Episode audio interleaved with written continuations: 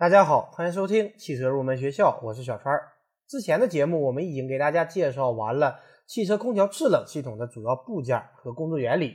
从今天这期节目开始，我们来给大家介绍一下汽车空调的暖风系统以及通风和配气系统。今天这期节目我们主要来聊汽车空调的暖风系统。现代汽车的空调已经发展成为冷暖一体化的系统，不仅能制冷，而且还能制热和通风，继而适应全年的气候变化。汽车空调的取暖系统是将车内空气或者是进入车内的外部空气送入热交换器，然后吸收某种热量，从而提高空气的温度，然后通过鼓风机将热空气送入到驾驶室内，提高车内的温度。所以说，汽车空调暖风系统的首要作用就是取暖。除此之外，还有一个非常重要的功能就是除霜。在冬季，当驾驶室内外的温差较大时，车窗玻璃就会结霜或者起雾，影响驾驶员的视线。这时可以通过汽车空调系统的暖风系统来输送热风，继而进行除霜或者除雾。首先，我们来说一下汽车空调暖风系统的分类。首先是按照热源的不同进行分类。第一种是水暖式暖风系统，也就是利用发动机冷却液的热量进行取暖。这种系统主要应用于我们的家用轿车以及大货车上。第二种是独立燃烧取暖系统，这种系统是安装有专门的燃烧机构，所以叫做独立燃烧取暖系统。这种系统多用于大型客车上。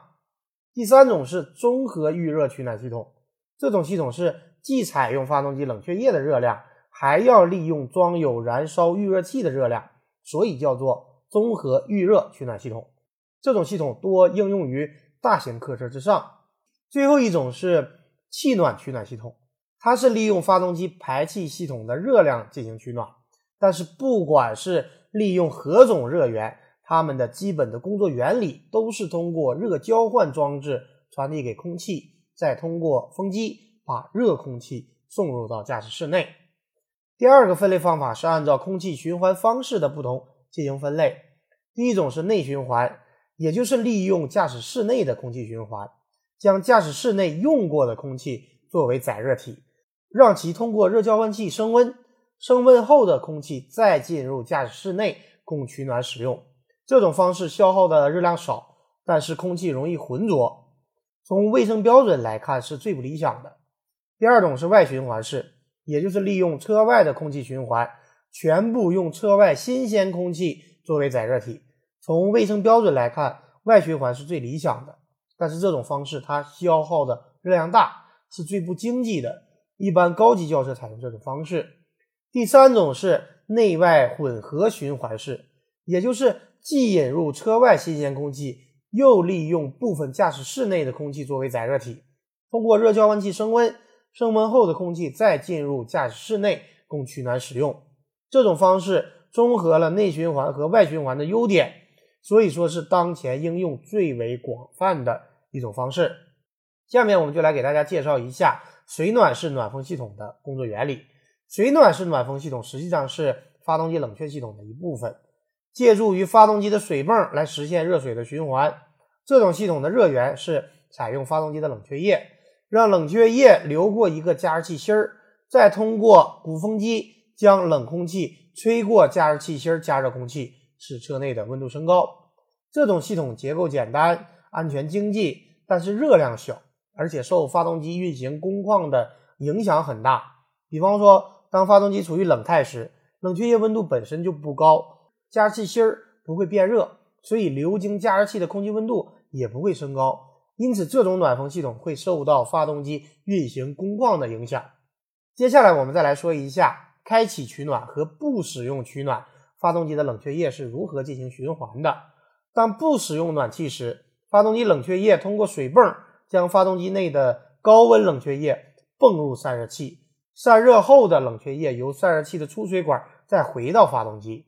而使用暖气时，经发动机分流出的高温冷却液送入取暖装置的加热器芯儿，冷空气在鼓风机的作用下，通过加热器芯儿被加热后，由不同的出风口。吹向驾驶室内。另外，暖风还可以通过风窗玻璃附近的出风口吹向风窗玻璃上。去除封窗玻璃上的雾气或者是结霜。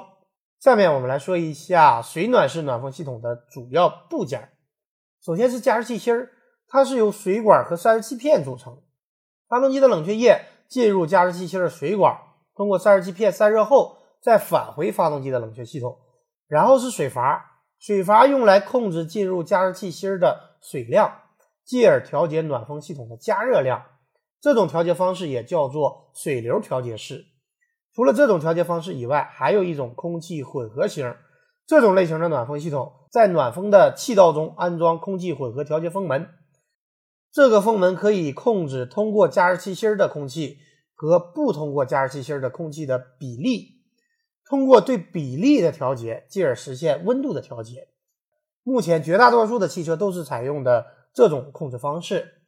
调节时可以通过控制面板上的调节杆或者旋钮来进行调节。最后就是鼓风机，它的作用是将空气吹过加湿器芯加热后送入到驾驶室内，调节电动机的速度，就可以调节对车厢内的送风量。